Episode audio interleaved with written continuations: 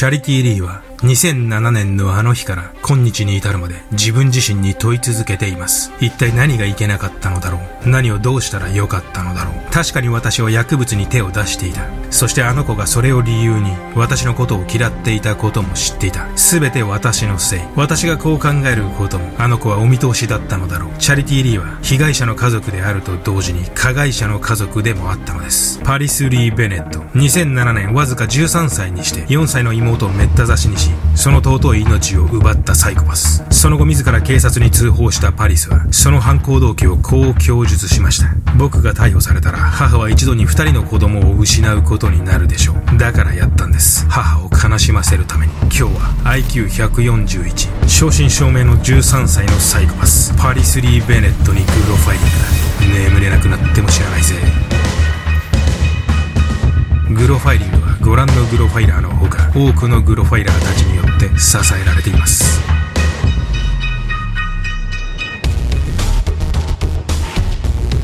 さて今日は13歳のサイコパス少年パリス・リー・ベネットです。IQ141 の天才的な頭脳を持つパリスは本物のサイコパスです。この事件を理解するには犯人であるパリスと同時にその母であるチャリティにも目を向ける必要があります。彼女が息子が娘を殺害するという加害者の母であると同時に被害者の母でもありました。チャリティ自身の人生もおぞましい過去によって形作られた人生でした。一体母チャリティの過去に何があったのでしょう。そして本物のサイコパス少年パリスの本当の動機とは何だったのでしょうか。日本ではほとんど報道されることのなかった。極めて衝撃的なこの事件。まずはパリスが妹のエラを手にかけたその日から見てみましょう。2007年2月4日その日の夜パリスの母チャリティはレストランでのウェイトレスの仕事に出勤する前にいつものようにベビーシッターを呼びました。女で一つで二人の子供を育てているチャリティにとってベビーシッターは必須の存在でありこの夜も彼女はベビーシッターのアルバイトに連絡を取り子供たちの世話を頼むことににしました。午後10時頃ベビーシッターのシモンズは所定の時間より早く仕事を切り上げチャリティーの家を後にしています。後の警察の調べに対してシモンズは自身が早めに仕事を終えた理由につきこう話しています。長男のパリスに今日は帰ってくれと強く説得されたからだと。当時13歳だったパリス・ベネット彼がベビーシッターを追い払ってしまったのです。パリスがこの日何をきっかけとしてそれを実行することを決意したのかはわかりません。しかしたった13歳のパリスはベビーシッターを早々に家から追い払った後果物ナイフを手に4歳の妹が寝ている部屋に入っていったのです。パリスの犯行は凶悪そのものでした。エラの遺体からは胸を中心とした17箇所の刺し傷、首を強く絞められた痕跡、さらには性的暴行の跡も確認できました。エラの腕や手からは刃物による無数の傷跡も確認でき、そのことはエラがパリスの攻撃に激しく抵抗したことを物語っています。犯行を終えたパリスはその後自ら911へ通報しています。何か恐ろしいものを見たんだ。どうしよう。妹を刺してしまった。この時の録音データを聞く限り、パリスの声は今にも泣き出しそうに震えており、そのことからは、パリスがあえて動揺した自分を演じていたことが確認できます。誤って妹を刺してしまったとひどく動揺するパリスへ、911のオペレーターは落ち着いて心肺蘇生を行うよう指示します。当初パリスは指示に従わず、うろたえるだけでしたが、やがてオペレーターの言う通り、心肺蘇生のリズムをカウントし始めます。1、2、3、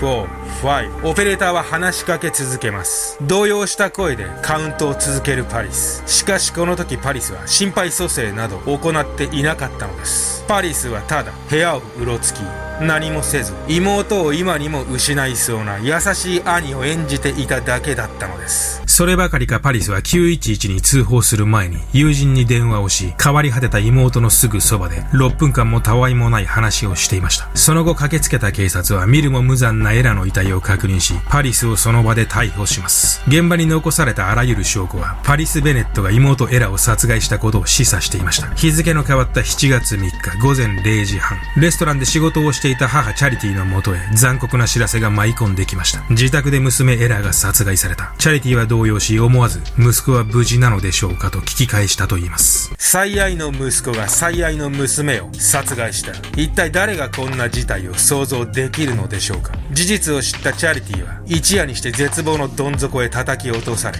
そして同時にそれは、パリスの目的が達成した瞬間でもあったのです。妹を殺害した動機について、パリスは後にこう話しています。母は薬物中毒者でした。そのせいで僕はいつも阻害されていました。母が最も傷つく方法を考えた時、犯行を決めたのです。パリスが語った母への憎悪は、事件を起こした重要な動機の一つでしょう。しかしここで忘れてはいけないことが二つあります。一つはパリスが911へ通報した時に何か恐ろしいものを見たんだと話していたこと。動機の一端が母にあると明かす前に、パリスは警察へ、カボチャの化け物を退治しようとしたら妹を刺してしまったと供述しています。つまり彼は、初めから自らの罪を明かして母を苦しめようとしていたわけではなく、できることなら罪から逃れたいと考えていたのです。このことはパリスの母への復讐という動機が、彼の本当の動機ではなく、後付けであることを意味しています。そして二つ目に忘れてはならないこと。それはパリスが、わずか4歳の妹を性的に暴行していたということです。パリスは警察の取り調べや、その後の裁判では、犯行内容や、母についての憎悪については雄弁に語りましたが、妹エラとの関係に話が及ぶと、突然怒り出し、話をはぐらかすことがあったと言います。このことはパリスの本当の動機が、妹エラに関連していたことを示しているのではないでしょうか。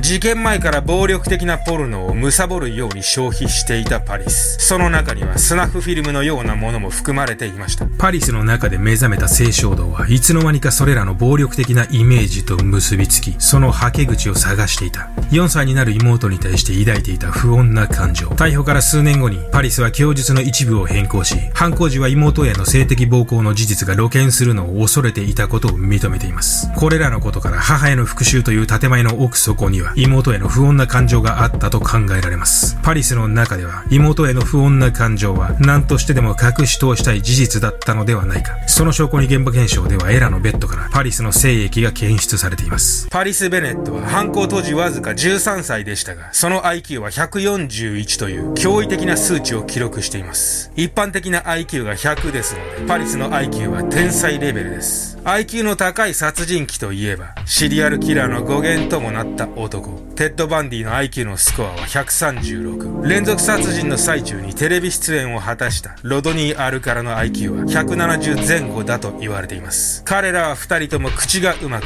一見魅力的で平然と嘘をつく。通報したオペレーターや警察官を相手に堂々と嘘をつき、事件の責任を母親へ押し付けようとするパリスも、バンディやアルカラのように知能の高い本物のサイコパスでした。母チャリティは息子パリスの危険な性質についてこう語っています。映画でサイコパスの若者を描くとしたらパリスのような人間を題材にするでしょう。非常に賢く天才的な知能指数を持っていて堂々としていて話し上手顔立ちも整っています。しかし彼は映画のキャラクターではなく現実に存在する私の息子なのです。一度に二人の子供を失った母チャリティ。面会中疲れ切った母に対してパリスはあんたが傷ついているるのを見るのはすごく楽しいと嘲笑いました。被害者家族と加害者家族の両方の立場を味わう。母はさぞ苦しんでいるだろう。パリスはそうした幼稚な全能感を隠そうともしませんでした。しかし母チャリティにとって被害者家族と加害者家族の両方の立場を味わうのは初めてではなかったのです。チャリティーにとって愛憎の板挟みとなる経験は彼女の幼少期の遠い記憶の中にもあったのです。おぞましい過去によって形作られた極めて特殊なチャリティー・リーの人生を見てみましょう。チャリティー・リーは裕福な家庭で育ちましたがその人生は安定という言葉とは程遠いものでした。母のカイラは冷酷で気性が激しく夫とは一度離婚をしその後また再婚をしています。そして1980年の夏6歳のチャリティーの運命を決定づける出来事が起こります。当時34歳だったチャリティの父ロバートが、ジョージア州の自宅で何者かに後頭部を4発も撃たれ、殺害されたのです。当時捜査に当たった警察は、それはまるで何かの処刑のようだったと話しています。そしてその後、ロバート殺害の容疑者として逮捕されたのは、なんと、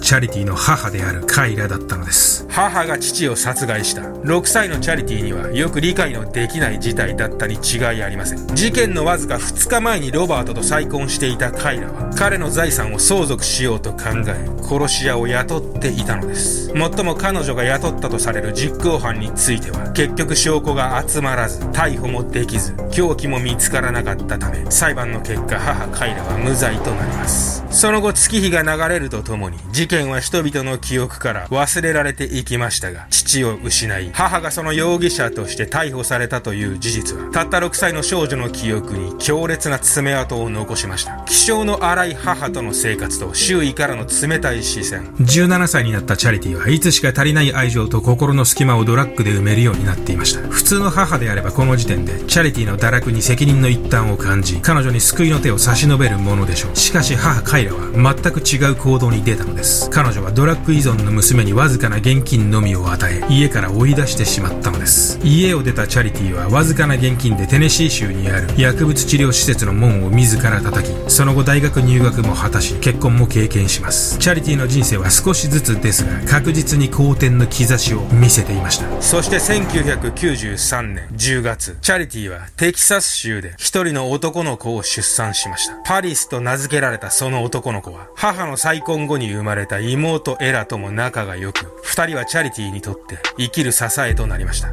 しかしチャリティの運命は好転し始めた彼女の人生をまた奈落へと引きずり戻すのです。母カイラの癌が発覚したのです。これにはチャリティも実家に戻らざるを得ず、彼女は幼いパリスを連れ、冷酷な母と陰惨な記憶が残る、かつて自分が育った町へ戻ってきます。これが2005年頃の出来事です。町に戻ったチャリティは朝から晩まで仕事に明け暮れ、家に帰れば反りが合わない母といがみ合い、神経をすり減らしていきます。そして疲れ果てたチャリティチャリティは悪魔のささやきに再び耳を傾けてしまいます。チャリティが頼ったのは、あの日と同じドラッグでした。ストレスとドラッグで心身をすり減らし、やがて2人の子供たちの世話さえもまともにできなくなっていくチャリティ。この頃11歳のパリスは壊れ、ドラッグの沼に落ちていく母親の姿を目の当たりにしています。そしてこの頃パリスもその異常性の片鱗を示し始めていたのです。エラのおもちゃを壊したことを母にきつく咎められたパリスは、なんとキッチンから包丁を持ち出し、あろうことか母チャリティを刺そうとしたのです。祖母と母に何とか取り押さえられたパリスは、すぐに地元の精神病院へ収容されます。わずか1週間の入院だったにもかかわらず、医師はすぐにパリスの危険な兆候を見抜きます。彼は銃や殺人に強い興味を抱いている。殺人または自殺につながる暴力的な傾向が見られる。しかし何の手違いか、この時パリスを診察した医師は、保護者であるチャリティにこのことを伝えていなかったのです。なぜ医師たちがこの記録を隠したのかは不明ですが、チャリティが精神病院でのパリスの診断結果の内容を知った時には、すでに事件から1年もの歳月が経過していました。そして2007年、あの日の夜を迎えることになります。エラが亡くなり、パリスが収監された後、チャリティは酒に溺れ、自殺未遂を繰り返しましたが、現在は非営利団体で、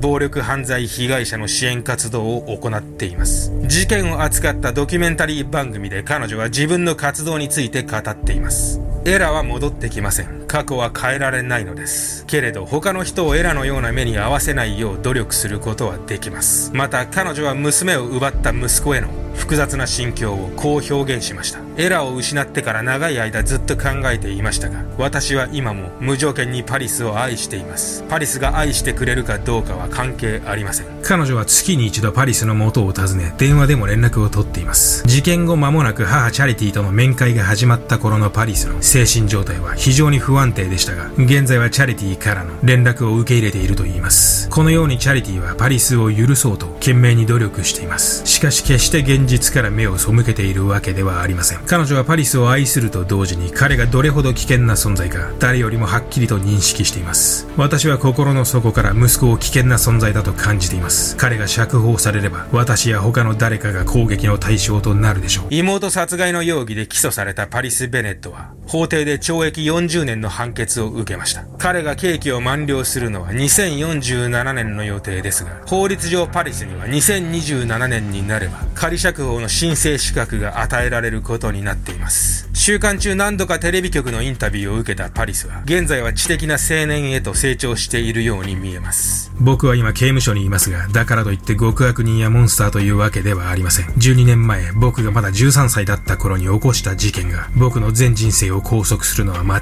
っています。自身がいかに無害な存在であるかを語る彼は、相変わらず妹エラについて口を閉ざし、事件の動機を母への復讐だったと主張しています。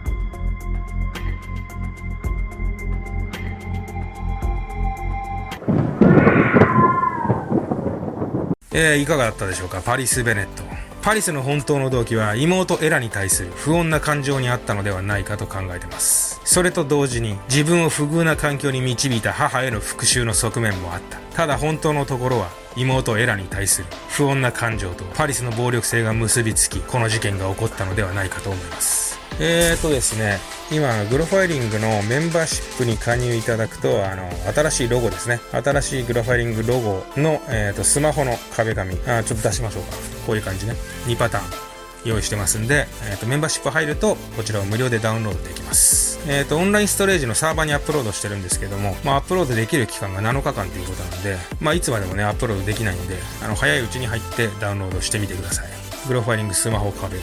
意外とあの、好評ですので、はい。暑いね。最近暑くてさ、ここの部屋さ、エアコンも扇風機もつけられないんでさ、そのうち多分ね、あの、真夏になってくると、ここのマスクの下からね、汗が滴り落ちてるのがわかると思います。という感じで、じゃあ今日はこの辺